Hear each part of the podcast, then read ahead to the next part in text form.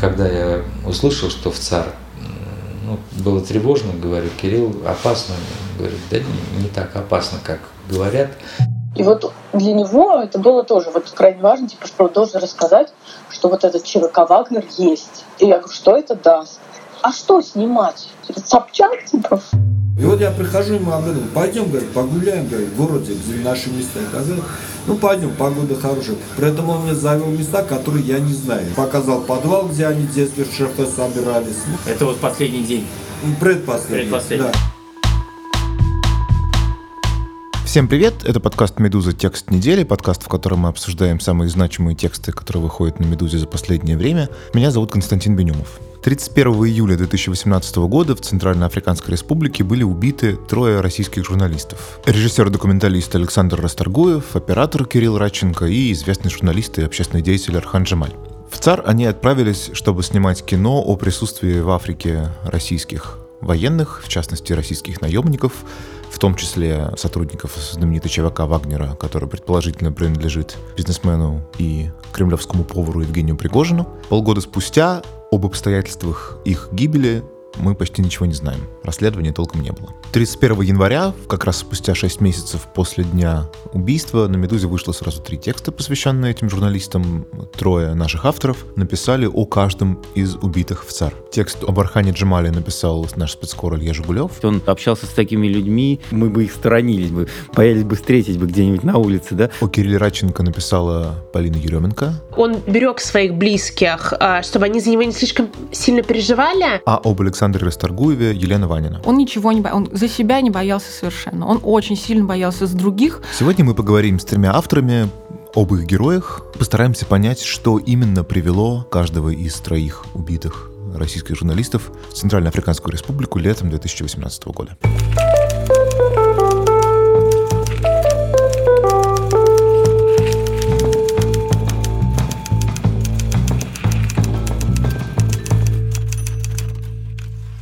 Николай Желудович, оператор, друг Расторгуева. Вот и были такие случаи, когда вот он, я говорю, либо переубеждал людей, либо просто начинал общаться с какими-то просто там, безумными слесарями, uh-huh. которые в руках была там макаечный ключ на 20 килограмм. Он их начинал ну, убеждать, что если они сейчас голые пойдут мыться, и я их начну снимать, то это будет искусство, когда люди просто, мне казалось, сейчас ударят его ключом.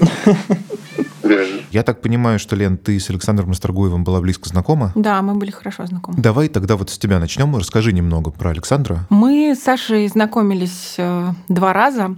Первое знакомство было, когда я еще работала э, в Афише. Они выпустили первые ролики срока показывали такую демо-версию еще перед тем, как запустить проект. И я пошла с ними разговаривать, э, знакомиться с Пивоваровым, Костомаровым Расторгуевым. И это было ужасно сложное знакомство, потому что Саша совершенно не шел на контакт, ему вообще не нравилось это интервью, он не хотел ни о чем разговаривать. Э, я пыталась задать какой-нибудь вопрос, он тут же кто-то уходил. Э, постоянно вокруг него было 150 его молодых учеников, которые хохотали, значит, срывали всячески эту беседу. И у нас дается номер, и не поговорить никак нельзя нельзя. Я понимаю, что это какой-то полный крах, а без него тоже разговор быть не может. И, в общем, я говорю, слушайте, давайте, пожалуйста, вот вы вот этих всех своих вот молодых детей, людей как-то вот э, выставите за дверь, а мы с вами пойдем вот в 3205 здесь рядом и поговорим там. И он сказал, что? Их? Нет, они все идут с нами. И дальше мы, значит, толпой в 20 человек идем в 32.05, и разговор снова продолжается, какой-то жуткий хаос из этого разговора возникает. Я заказываю водку, я понимаю, что это какая-то провокация, я не должна на нее вестись. Мы выпиваем эту водку, разговариваем, ну как-то худо-бедно, и из разговора получается немыслимый хаос. Я три часа у меня этого интервью, и я не понимаю, что с этим делать. Ну и дальше я как-то делаю из этого текст, э, и потом встречаю Пивоварова, который мне говорит, Расторгуев обалдел, когда прочитал текст. Он совершенно не ожидал, что ты из этого сможешь что-то сделать. А потом мы два или три года назад начали большой проект. Мы поехали на Кольский полуостров для того, чтобы там на заводах Норильского никеля искать героев для документального фильма про, собственно, тех людей, которые живут на Кольском, и про вообще жизнь этих заводов, жизнь вокруг этих заводов. Нам хотелось найти восемь героев, про каждого из которых будет такой обстоятельный рассказ. И мы, ну, полтора или два года все время ездили вместе в эти командировки. Конечно, там вот уже я Сашу узнала очень близко, и работали мы рука об руку. Все, что про него говорят, в общем, правда. То, что он был визионер, и то, что он хотел огромных проектов, каких-то большой жизни, и вот какие-то полумеры его совершенно не устраивали, то, что он красочно хамил, то, что он был скандалист, это все абсолютная правда. И, но для того, чтобы как-то его понимать и понимать, наверное, не только творчество человека, что в случае Саши очень важно, действительно нужно понимать его натуру. Как делал проекты, отдаваясь им полностью. Также, например, с людьми ссорился абсолютно так же, переходя на личности, ругаясь, крича, пуская в ход кулаки иногда. У нас с ним такого не было, конечно, никогда, но также он любил людей. Это действительно, вот пока я делала этот текст, мне десятки людей сказали, сказали вот эту фразу. Это не пустой звук. Рассказывает близкая подруга и постоянный соавтор Александра Расторгуева Сусана Баранжиева. Он не иссякал в этом смысле. Никогда у него не было дефицита чувства, и этой энергии его хватало на всех. Эта батарейка не иссякала. Он все время подпитывал людей. Он в людях, в самых э, странных, самых опустившихся, на наш взгляд, да, самых злых, которых сложно к себе допустить, видел какую-то внутреннюю душевную красоту. И вот это то, что не изменилось э, в нем на протяжении жизни. Это то, что действительно вот этот вот ростовский мальчик разглядел в людях, и в его первых фильмах это особенно видно. Саша еще мечтал о карьере физика сначала, потом он мечтал уехать на Сахалин учить детей, а потом он попал на ростовское телевидение, сначала корреспондентом, потом режиссером. Он работал вместе с Кириллом Серебренниковым, кстати, в одной студии. У них такое было доброе, неформальное соперничество. И поэтому, конечно, многие друзья сейчас сетуют на то, что один убит, а другой в тюрьме. И это для ростовских друзей и Саши, и Кирилла огромная трагедия, конечно. Эдуард Кичаджиян, оператор, постоянно работавший с Расторгуевым. Так довелось, что я работал а, с двумя выдающимися ростовскими да, режиссерами. У меня почему-то вот как рок. Саша погиб, Сандро мой, Боттичелли. Это кликуха его, я его так называл. Сандро? Потому что тот самый Боттичелли, Флоренция, великий, гениальный. А второй у меня арестован. Что такое? Что у вас там творится в Москве? Ужас. Когда слушал вас, просто поражался. Вы расскажете совершенно о другом человеке, а я при этом думаю про Архана. Я думаю, насколько похожи, при этом разные люди Архан и Александр. Э, вот вы говорите, любовь у Архана в этом отношении была вот абсолютно уникальное вот тоже качество, да, то есть он общался с такими людьми, мы бы их сторонились бы, боялись бы встретить бы где-нибудь на улице, да, а он с ними абсолютно спокойно находил общий язык, они его любили, и при этом он не был таким же, да, то есть он был и с нами, и с ними, мы с Арханом познакомились, э, когда я работал в Форбсе, знакомились постепенно, да, то есть мы просто работали на одном этаже, он в русском ньюсвике, я в Forbes, и мы, мы где-то встретились, я увидел совершенно отличающегося просто кардинально от всех составляющих нашего этажа. Э, там были журналисты, там были фоторедактора и коммерческий отдел. Вдруг я замечаю, что с ними общается такой э, бородатый, довольно такой мрачный на вид, с таким глубоким, пытливым взглядом, взглядом человек, похожий на вахабита. И поначалу я его немножко побаивался, вот, пока мы с ним случайно там не сошлись на теме мотоциклов. Когда увидел, что я приехал на мотоцикле, он сам ко мне подошел и говорит, вот что за мотоцикл там, я тоже мотоциклист. И так слово за слово выяснилось, что это абсолютно добродушный, веселый человек, любящий приключения, жизнь. Джемаль, что самое главное, что он одновременно и очень любил жизнь, и одновременно очень с легкостью как-то относился к возможности ее потерять. Как э, мне рассказывал его друг Максим Шевченко, падают бомбы, а он ходит такой с палочкой и говорит, ох, хорошо, интересно. Да, вот это, между прочим, очень такой очень важный момент, потому что из всех троих погибших получается, что Архан Джамаль был наиболее опытным именно в плане того, как ехать на войну, как находиться под пулями. Он там, не знаю, сидел в тюрьме в Сомали, писал про Чечню. То есть у него это через всю его журналистскую карьеру прошло вот это бесстрашие и понимание, что нужно искать в опасности. А с Расторгуевым, насколько я понимаю, это все-таки не совсем так. У него была совершенно обычная, ну не обычная, я бы сказал, но такая вполне мирная, хотя и немного беспокойная карьера. Ну, с одной стороны, да, с другой стороны, вот это правда, действительно, то, что Илья сказал, это странные очень пересечения, по но абсолютно схожих вещей, потому что что бесстрашие — это его черта. Оно просто проявлялось не на войне, хотя он «Чистый четверг» э, снял на Чеченской войне, и было продолжение «Чистого четверга», вот. но то, что рассказывают опять многие его друзья, что он ничего не боялся, он за себя не боялся совершенно. Он очень сильно боялся за других. Когда это касалось его, он лез в самые опасные точки, на самые опасные крыши. Сусанна рассказывал его соавтор постоянный, как э, они были на съемках, и Саша что-то снимал, и на него неслась лошадь. И он даже на миллиметр не отошел, потому что ему нужно было снять кадр. Вот. Так что вот это, конечно, качество в нем было. И он не понимал, когда, например, люди едут на съемку и боятся, или не привозят материал, потому что они испугались и куда-то не пошли. И это казалось ему верхом какой-то, вот верхом непрофессионализма, потому что одной из своих близких подруг, Али Кирилловой, когда она по заданию срока поехала снимать «Суд Пусирает», и он длился уже невероятное количество времени, она устала и не понимала, стоит ли ей там оставаться или нет, она позвонила Расторгуеву и сказала, Саша, можно я уже пойду отсюда? Уже 12 часов. На что он ей рассказал, не знаю, честно говоря, правдивую или вымышленную, или придуманную Сашей притчу, потому что такое могло быть, про греческие легионы, что были, вот, значит, обычная греческая армия, которая вот просто шла на войну, когда начиналась война, а были настоящие вот такие воины-боги. И вот когда они выходили, то они побеждали всех. Вот Саше хотелось, чтобы все э, работали и были как воины-боги.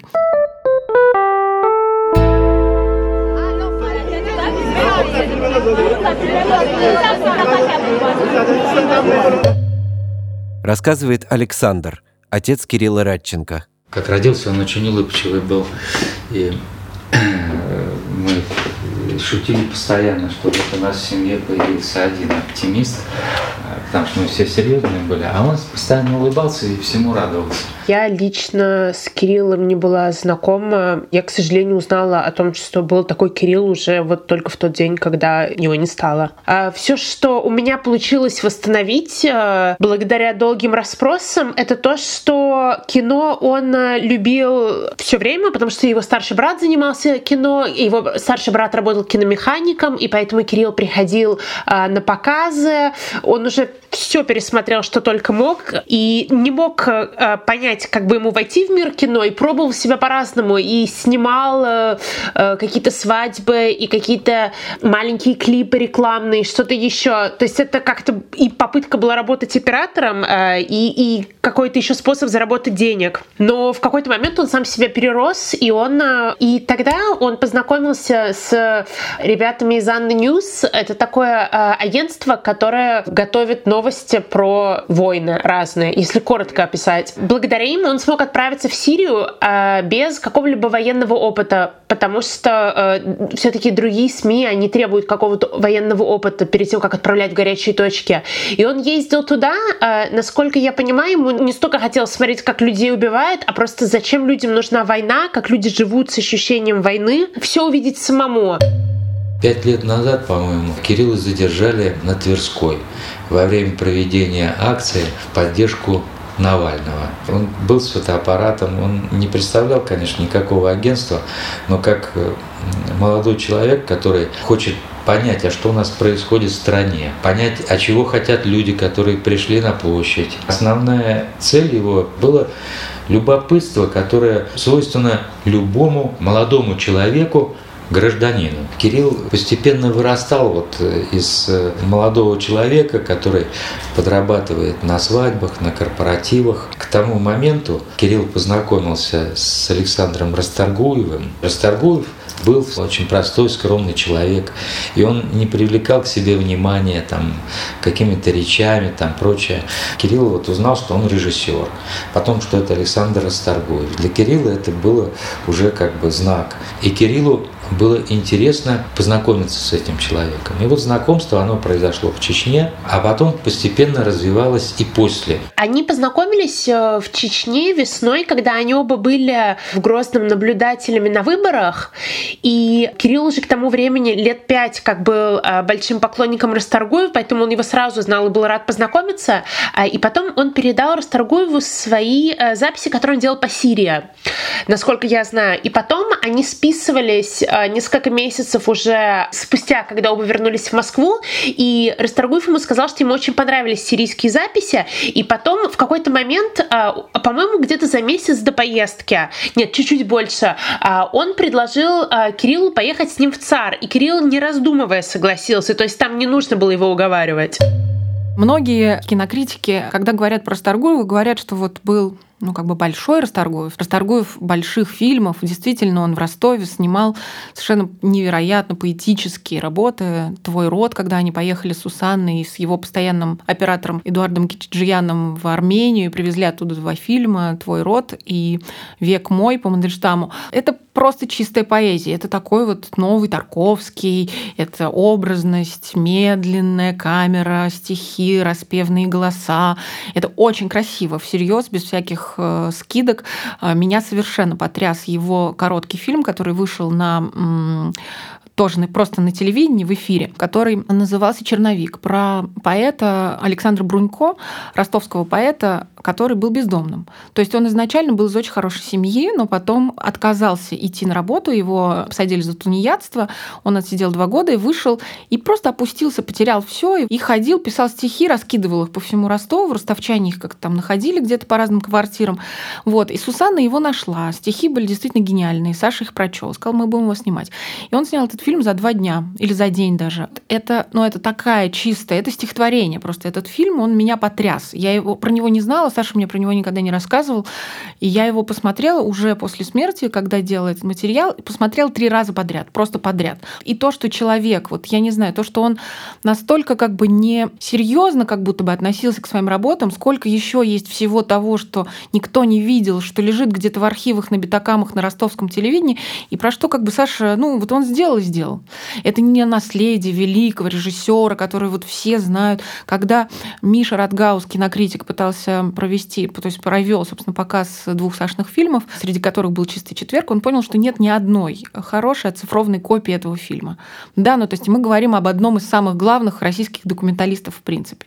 Но это вот показывает Сашин подход к жизни. Ему важнее было делать, чем хранить какое-то собственное наследие. Делать, делать, делать, все время делать. Получается, что вот в случае с Расторгуевым можно проследить вот некий перелом, да, когда человек от э, такой вот документальной поэзии переходит к чему-то другому, он в, неминуемо втягивается в новостную документалистику, это потом приводит его в Грозный, где он едет э, снимать наблюдателей штаба Навального на выборах в Чечне, там он знакомится с Радченко и, и так далее. Если, если вернуться к Архану Джамалю, я так понимаю, что не было перелома, что это человек, который вот всю жизнь жил в таком протесте. Было два, наверное, перелома. Самый главный перелом это был в 94 году, когда он принял ислам. Он превратился из э, просто веселого балагура, который Ну, такого любил, богемного юноши, в общем-то. Да, богемного юношу, который любил там вечеринки, набить э, физиономию какому-нибудь первому попавшемуся менту, весело побузить, э, попрыгать со скал. После поездки в Алжир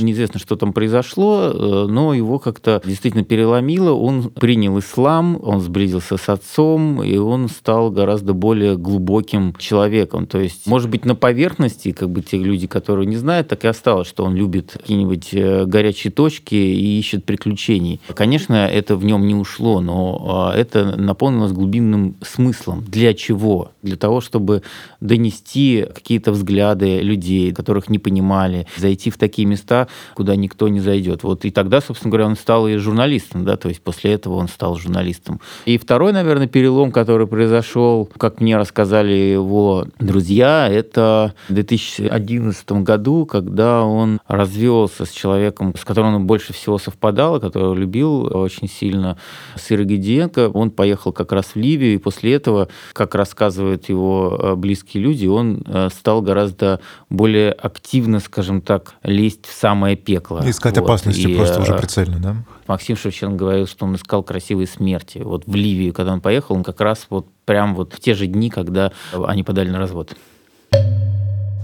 А в отношении поездки в ЦАР, она очень неожиданно возникла, эта тема, э, может быть, за месяц. Понятно, что э, мы не были счастливы, ну, почитали в Википедию, что мы еще сразу могли сделать. Было понятно, что обстановка там неблагополучная. Кирилл, он как раз ехал в ЦАР, он не ехал туда как в какое-то опасное место. Ему это описывали скорее как туристическую поездку. Он туда ехал, потому что его пригласил туда Расторгуев, с которым они познакомились за несколько месяцев до этого. И Расторгуев для него был как будто дверью, проводником, скажем так, в большое кино, способом вырасти, и поэтому Кирилл, наоборот, был очень воодушевлен этой поездкой. Поэтому как раз здесь мотивация его была не такая, как у э, Архана и э, Александра Расторгуева, как мне кажется.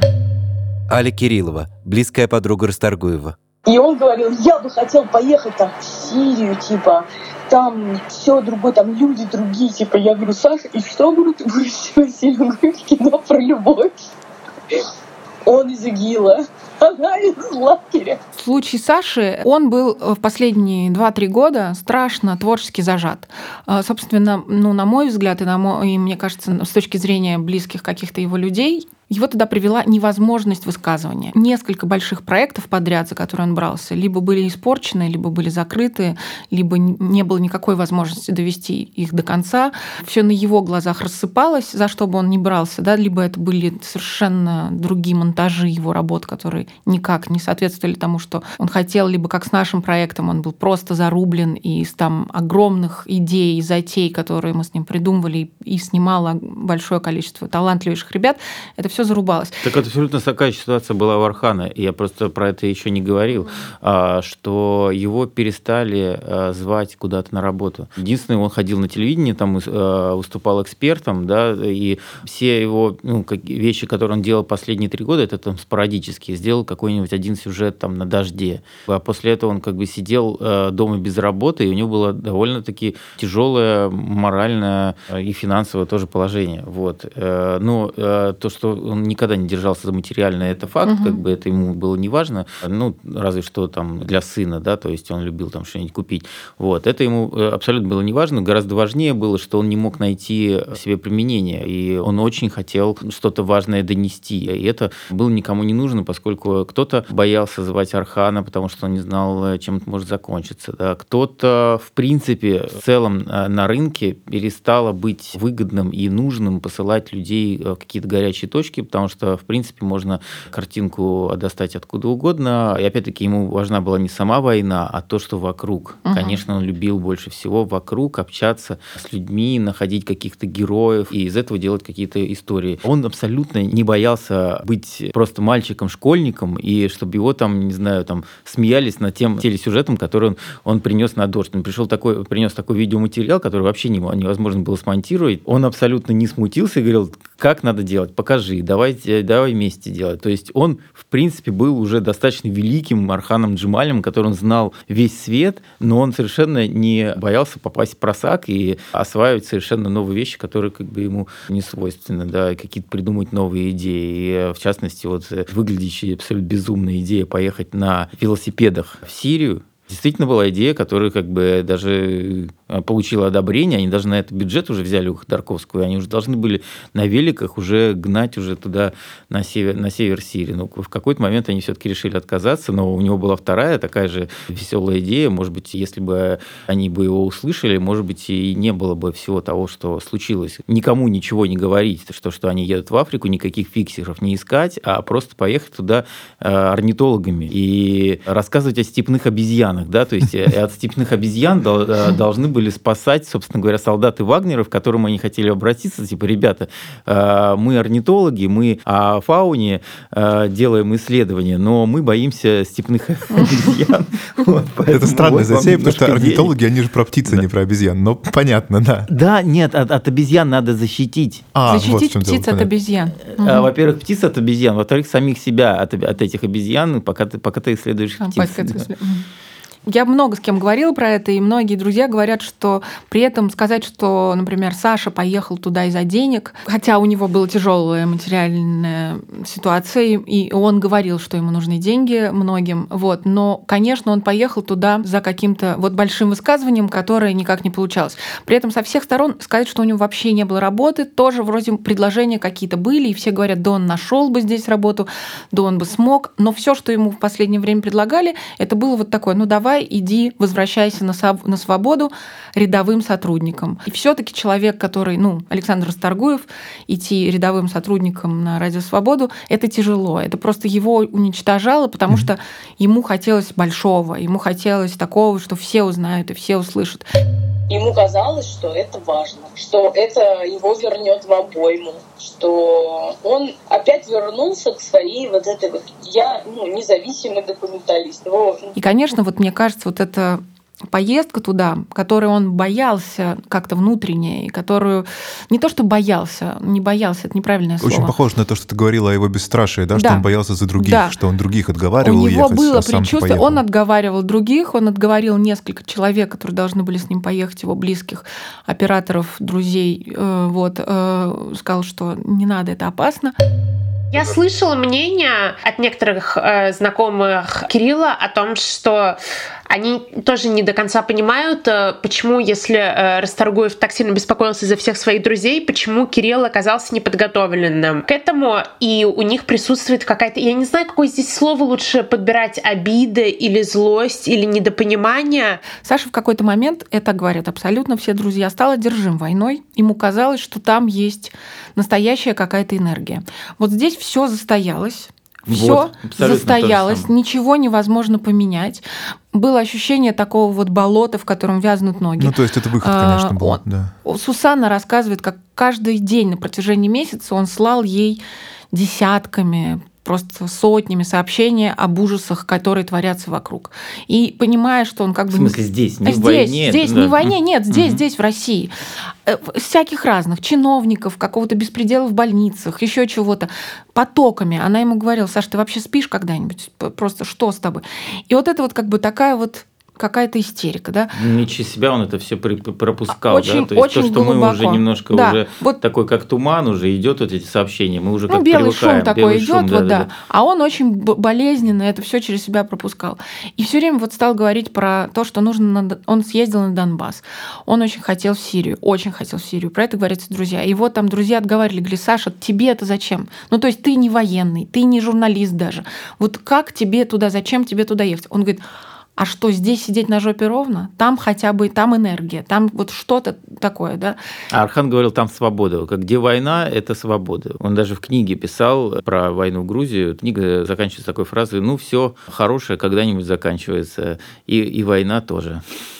Он на своем месте и колоритно выглядел там, где вокруг там что-то взрывалось, и где была война, боль там и так далее. Он умел с людьми на эту тему говорить. Но при этом нельзя же сказать, что они ехали, чтобы не вернуться. Ну, в смысле, они, безусловно, отдавали себе отчет, что это ужасно опасно. Там в случае с Джемалем можно говорить, что он там даже искал опасности. Ну да, но это же совершенно было... Мне кажется, честно говоря, они не до конца. Вот я читала и перечитывала эти опубликованные, значит, э, переписки этого чата, и мне кажется, они не до конца понимали, насколько там опасно. То есть, если посмотреть на статистику, да, ну, в ЦАР был убит один журналист да, один.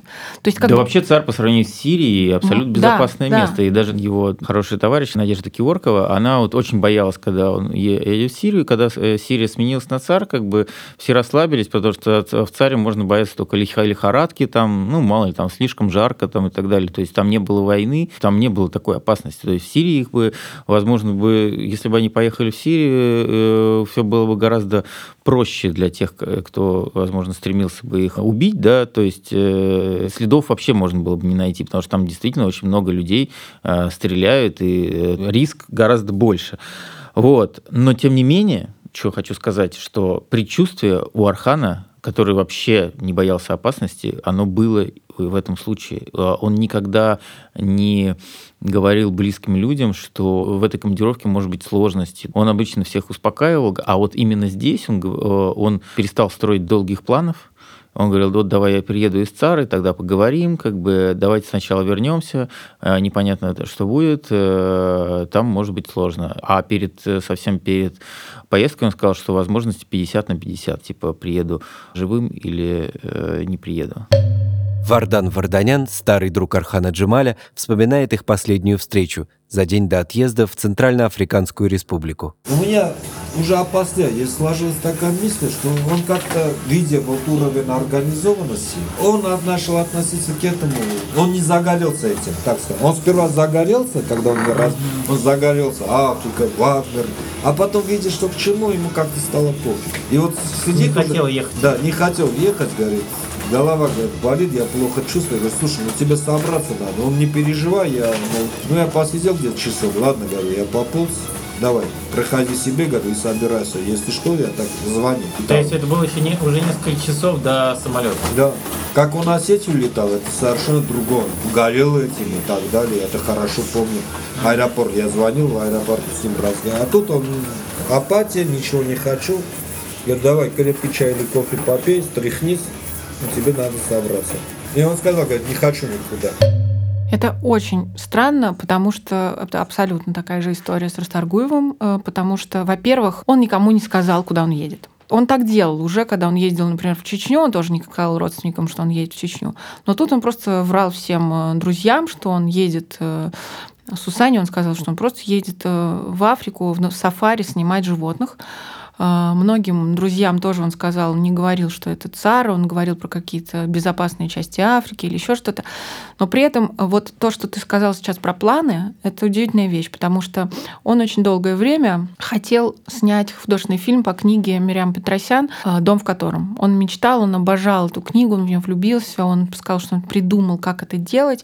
И Пашка Стамаров а, нашел продюсера, который был готов ему давать деньги, чтобы Саша садился и писал сценарий. И Паша говорит, Саша, встреться с ним, вот, он готов с тобой встретиться, иди с ним встретиться. Нет, нет, я вот вернусь, и тогда. Вот я так. от него получила сообщение, там за какое-то время до их отъезда мы хм, ругались по поводу одного дела, вот, и, значит, Саша прислал мне это сообщение, меня все задолбало, у меня билет на войну. И меня вот это, так. да, и меня это так глубоко резануло тогда, просто... Э, Хотя никакой войны в царе нет. Да, да, понимаешь, но это вот его какая-то война, такая вот его собственная война как бы с, с тем, что вокруг него происходит, с тем, что его окружает, что мне стало очень страшно в тот момент. Вот. И когда я, например, увидела сообщение про убитых журналистов без имен еще, у меня не было никакого сомнения, потому что вот просто вот это странное предчувствие, которое получила я, которое у меня случилось, когда я получила это сообщение, абсолютной нитью связалось с вот этим вот сообщением, которое появилось на «Медузе» и на «Дожде» или на «Медузе», я не помню, Кость. Вот. И поэтому э, как бы не... Сусанна, когда он ей соврал, что он едет, значит, э, в Касабланку, э, а потом вот там, значит, снимать сафари, она говорила, Саша, как здорово, что ты поедешь в такие места, ты хоть отдохнешь. И он очень грустно говорил, ну да, да, места, места дескать, красивые. Вот места. Угу, места красивые. Так что какое-то предчувствие, оно странным образом действительно похоже было. С до этого как бы основное было сказано, что опасно, что не надо, поэтому здесь уже вопрос так не стоял. Вопрос стоял о том, что ну вот он едет. И я э, смотрю просто, когда мы обменялись смс-кой, жена его сфотографировала, потом я вышел к лифту его проводить, простились. Через пять минут он вернулся, принес мне карточку постоянного клиента в аптеку. Давал ему для приобретения лекарств. Я еще ему сказал, что Кирилл, какие пустяки стоило из-за этого. Вот это был наш последний вечер.